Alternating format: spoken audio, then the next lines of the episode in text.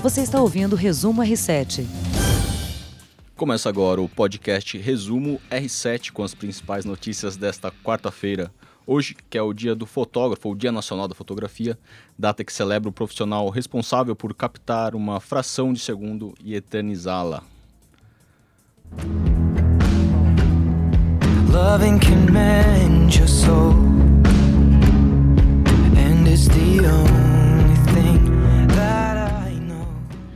Eu sou o Pablo Marques e aqui comigo hoje eu tenho a Camila Busnello. Olá, olá a todos. E como hoje é quarta-feira, temos a nossa colunista de tecnologia, Aline Sordilli. Boa tarde, Pablo. Boa tarde, Camila. Oi. Oi, todo mundo aí que está nos acompanhando.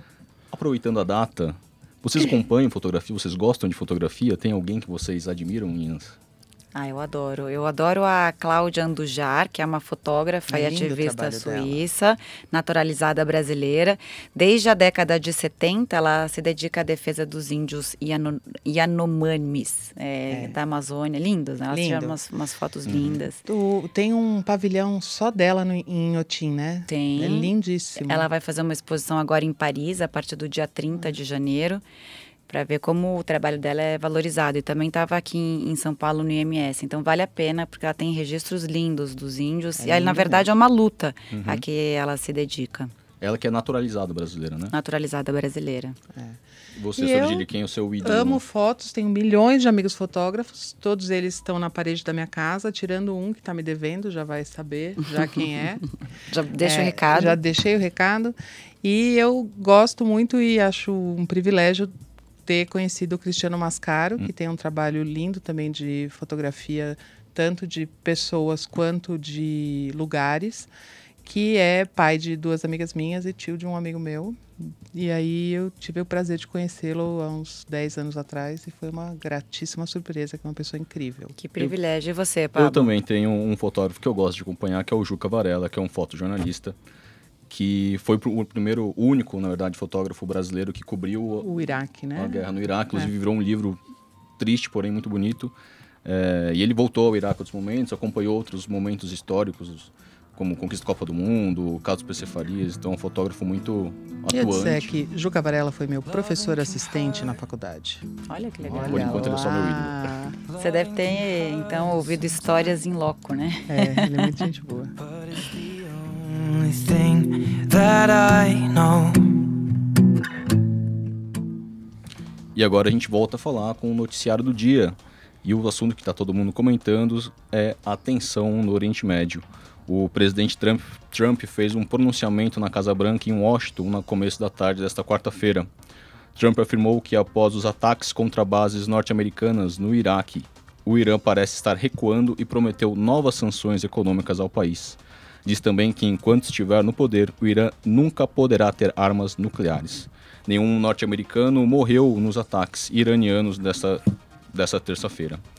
Para comentar o assunto, nós falamos agora com o professor Leandro Consentino, de professor de Relações Internacionais da INSPER. A gente vai falar por Skype com Boa ele. tarde, Camila. Boa tarde. Aline. Boa tarde. Boa, Boa tarde, tarde, professor. Tudo bem, professor? Para começar, como que o senhor analisa, como que o senhor analisa essa a, a análise do presidente norte-americano de que o Irã está recuando? É correto É, essa... ainda é cedo. Ainda é cedo para a gente saber se de fato está recuando ou não, né? Na realidade, a bola primeiro estava com o Irã que fez dois ataques a bases norte-americanas. Então isso não é necessariamente um recuo, né? E a gente ainda tem aquele caso do avião um pouco mal explicado também, que as autoridades iranianas não eh, liberaram as caixas pretas para Boeing e tudo. Então tudo ainda é muito nebuloso. Na verdade, o que o Trump fez foi uma peça de retórica tentando reafirmar muito mais para os cidadãos norte-americanos do que para o próprio Irã, dizendo: olha, eles estão recuando e eu estou vencendo essa guerra. Ainda é cedo para a gente entender se isso está de fato acontecendo. Para quem ele comentou o caso do avião, para quem não viu o noticiário hoje, um avião partindo de Teherã para a Hungria é, sofreu um acidente no ar e caiu no, no, no Irã. E aí levantou-se inicialmente uma suspeita de que poderia ter sido algum caso de terrorismo ou algum ataque, mas a princípio não foi esse caso. E aí a, a questão é, principal é a, a da, da, caixa preta. Falam em problemas né, em um dos motores e esse acidente aconteceu logo após a decolagem. Agora essa história nova do Irã não disponibilizar a caixa preta aos Estados Unidos. Então realmente fica essa história aí de é, um, um mistério, um suspense em relação ao que aconteceu momentos antes desse acidente. E o nosso correspondente Herbert Moraes faz uma análise dessa situação que estamos acompanhando no Oriente Médio. Olá pessoal, situação bem tensa por aqui no Oriente Médio, mas para acalmar os ânimos, uma pequena análise para mostrar que nenhum dos dois lados está de fato interessado numa guerra. Menos de uma semana depois da execução do top general iraniano Qasem Soleimani e de um ataque na noite passada a uma base americana no Iraque, a tendência é que os ânimos se acalmem. Ao contrário das previsões, as bolsas de valores no mundo inteiro não despencaram, o preço do petróleo não disparou e a flutuação no barril é considerada normal. Para a maioria dos 81 milhões de iranianos, somente uma fração deles de fato se importa com a morte do general. Os milhares que foram para as ruas nos últimos dias, segundo especialistas, eram membros de milícias e de organizações pró-Irã. A maior parte dos iranianos considera Soleimani um homem cruel que matou milhares de iraquianos, iranianos e sírios. E isso é um indicativo da opinião pública. A população do Irã sofre sob o regime dos ayatollahs. A economia do país está em frangalhos. A inflação passa dos 40% ao ano e é o mercado informal que faz a economia funcionar. As exportações de gás e óleo estão em colapso. O desemprego atinge 20%, sendo que 30% deles são jovens. Ao contrário, e em contraste à pobreza da população local, a classe dominante religiosa e a elite militar estão com os cofres lotados. E isso explica por que os iranianos que não são religiosos não estavam presentes no funeral de Soleimani.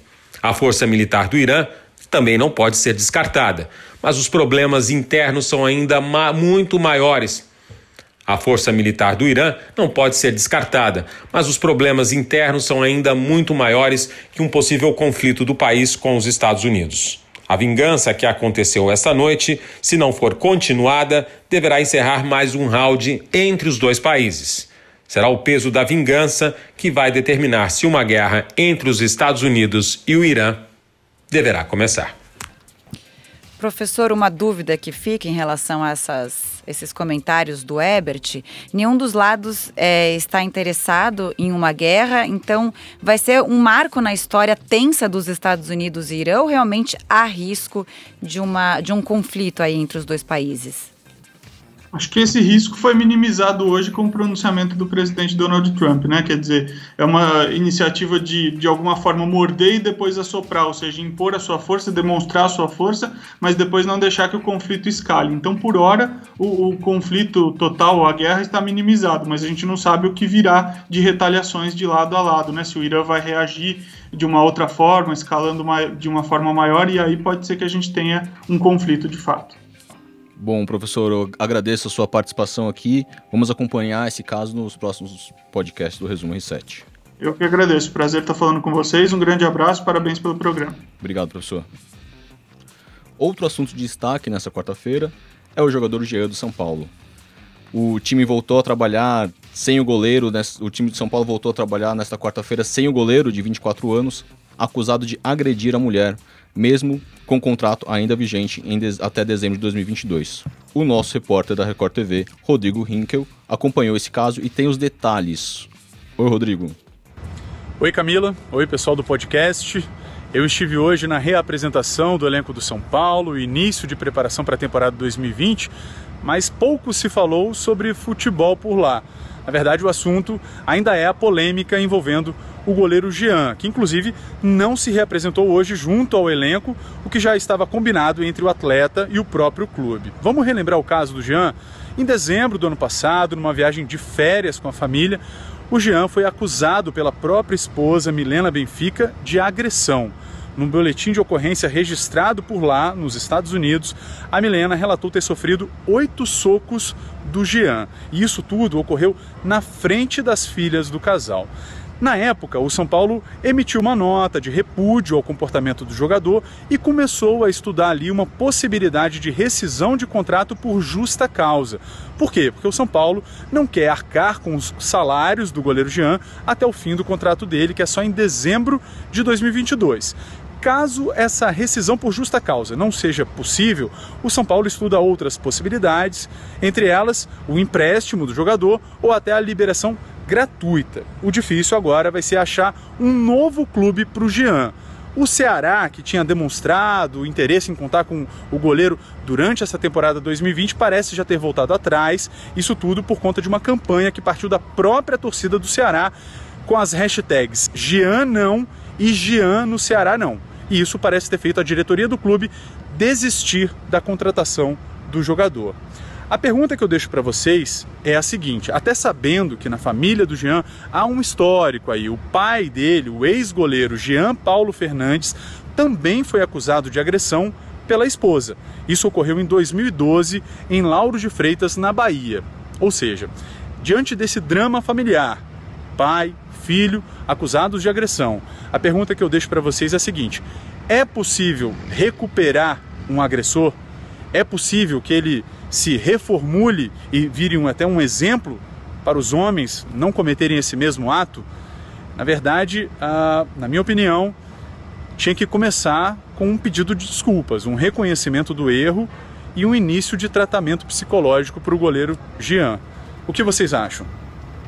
Concordo com o Rinkel, pelo menos um pedido de desculpas, né, umas desculpas públicas, o goleiro Jean deveria ter feito. Ele sumiu depois dessas denúncias da, A da primeira mulher. reação foi ele acusá-la de destruir a carreira dele. Então não Uhum. foi nem um pedido de desculpas, né? Foi Ele uma mesmo- acusação. Ele É. mesmo está destruindo a carreira É. dele. Eu Acho que também, desculpa, Pablo, te interromper, mas é que acho que eles são, é, de um modo geral, é, os jogadores no Brasil não são tão bem assessorados, né, profissionalmente e tal. Então, isso é um caso que exigia posturas de comunicação mais adequadas, né? Olha, na minha opinião, eu acho que não justifica. Assim, acho que o, o fato dele ter um pai que, que foi um agressor em, alguns anos atrás, em 2012, é, não é uma justificativa de, de perdão. Eu entendo que, que ele precisa pedir desculpa, que é uma situação delicada, mas acho que o jogador de futebol no Brasil ele é muito visado, ele é um ídolo para criança, ele tem muito, muito espaço na mídia. Então, eu não sei, eu acho que, acho que o pedido de desculpa é o mínimo, mas não sei até que ponto é possível é, recuperar e acreditar na- nessa retomada de uma vida pública, assim, acho que é uma coisa bem delicada, assim. Nós mulheres gostamos de lembrar sempre esses números, né, de feminicídios. Não é o caso, é uma agressão contra a mulher, no caso do goleiro Jean, mas o, o- no ano passado o, o número de feminicídio aumentou 11% no Brasil. Ou seja, as mulheres estão denunciando mais, mas esses casos acontecem com mais frequência do que a gente imagina. Então é importante sempre a gente falar do assunto e ressaltar, porque é uma triste realidade. Sim. A gente tem acompanhado também o caso do goleiro Bruno, que ele está em, em- em semiaberto por conta da morte da, da modelo Elisa Samúdio. E ele está sendo disputado por times, né? É. Um time do, do Tupi de Juiz de Fora e o Cuiabá do Mato Grosso estão disputando o passe do jogador para que ele volte entender. a, entender. Também não. Como um time, né? Um clube pode se interessar por, um, por alguém que cometeu são um crime. ídolos, que são pessoas que realmente inspiram crianças, que têm visibilidade. Que- Agora, a Aline vai gostar dessa notícia que eu vi hoje, a gente deu no Fala Brasil. É, tem um robô em fase de testes que, em que as, as pessoas, as mulheres, vão poder fazer denúncias. É o robô Glória. E aí a vítima acessa um site, bate um papo com a Glória, diz o que está acontecendo, que tipo de agressão ela sofreu. E essas informações vão direto para um banco de dados. A conversa é transformada em texto, depois o áudio é apagado para manter o anonimato da, da denunciante. E todo esse trabalho a Glória vai fazer sozinha, sem nenhuma interferência humana, graças à inteligência artificial. Bem bacana. lá, muito bacana. Eu vou procurar. Vou procurar mais informações. Que é uma das grandes dificuldades, né? A mulher ter que ir até a delegacia, relatar para É. um, um delegado, um policial, homem. Então, realmente, talvez a tecnologia tenha esse papel realmente de facilitar esse tipo de denúncia para que tenha mais espaço e mais casos venham à tona para a gente. Agora, falando em tecnologia, quais as novidades? Tem uma feira rolando Tem- importantíssima. É, essa feira é super tradicional, a CS, é, e ela acontece todos os anos lá em Las Vegas. E esse ano não teve muita coisa. Assim, é uma feira de gadgets, uma feira de objetos e lançamentos tecnológicos. Não é uma feira de uh, pensamentos disruptivos. É uma feira de produto mesmo. Resultado final. Resultado final. O que, que a gente vai ver para comprar?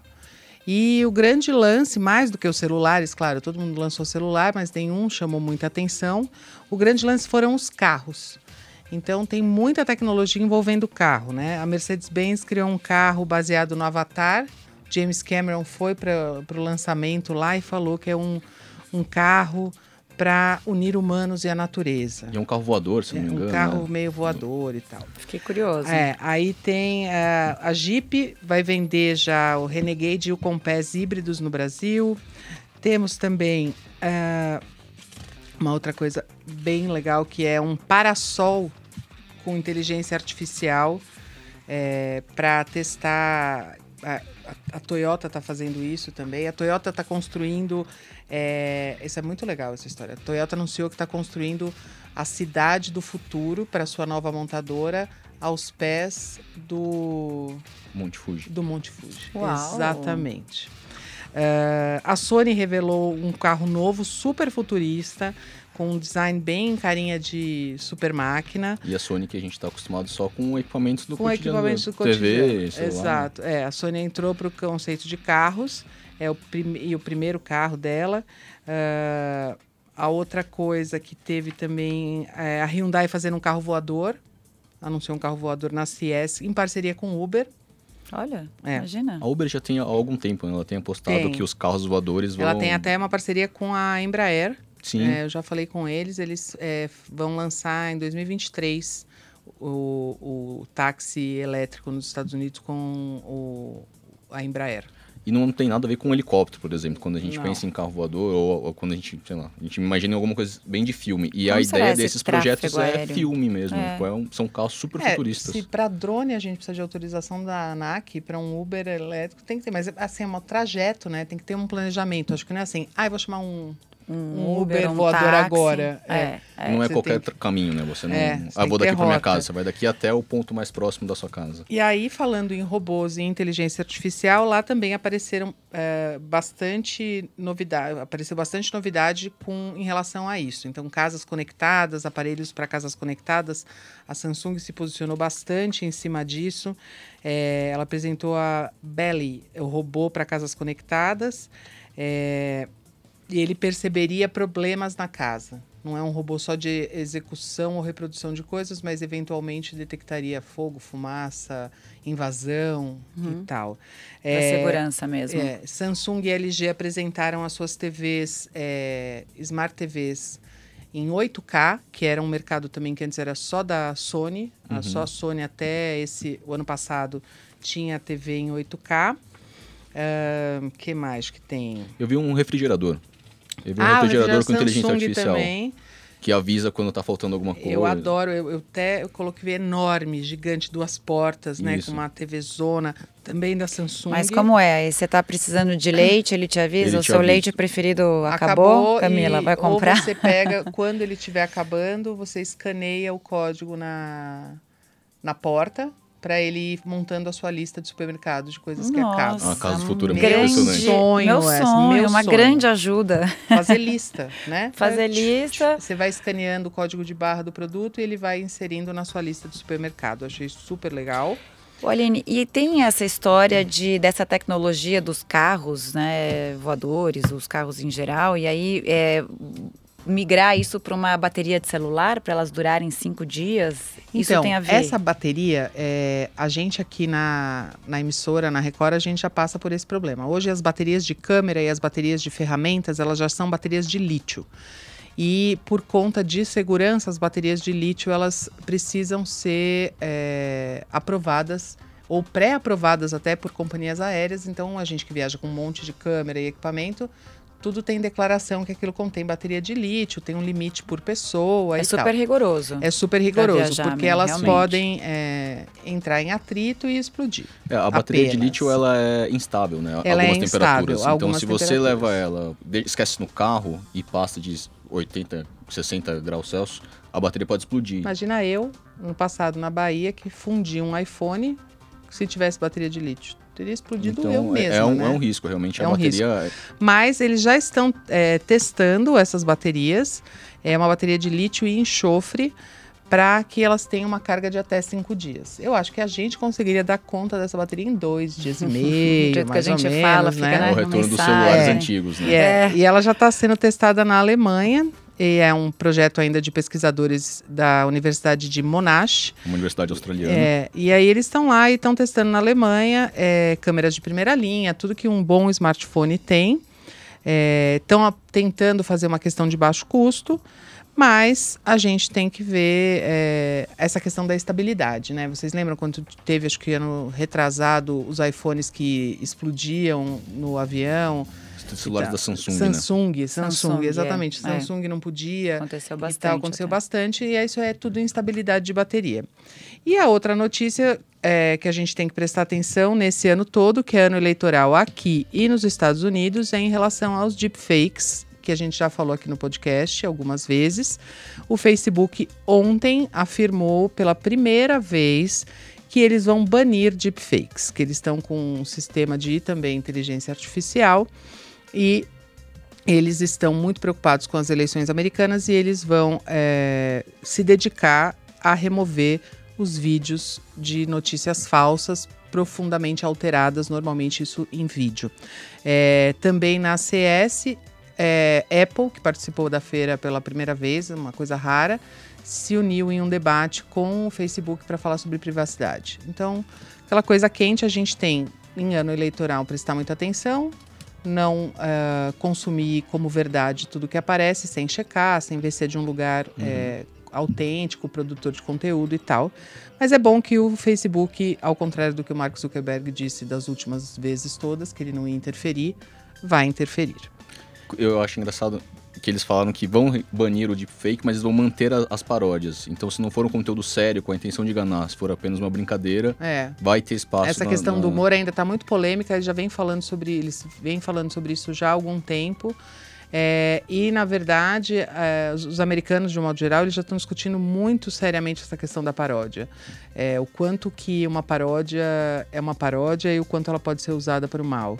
Então, acho que o importante é realmente isso. Nós todos, como sociedade, prestamos atenção ao consumo e disseminação de conteúdo ou dos nossos dados também. Será que chegou essa hora de um controle maior das informações, né? Porque a gente também viu isso nas eleições aqui do Brasil.